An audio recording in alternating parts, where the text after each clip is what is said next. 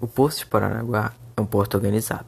ou seja, ele é um bem público, construído e aparelhado para atender às necessidades de navegação e de movimentação e armazenagem de mercadorias, e cujo tráfego e operações portuárias estejam sob jurisdição de autoridade pública.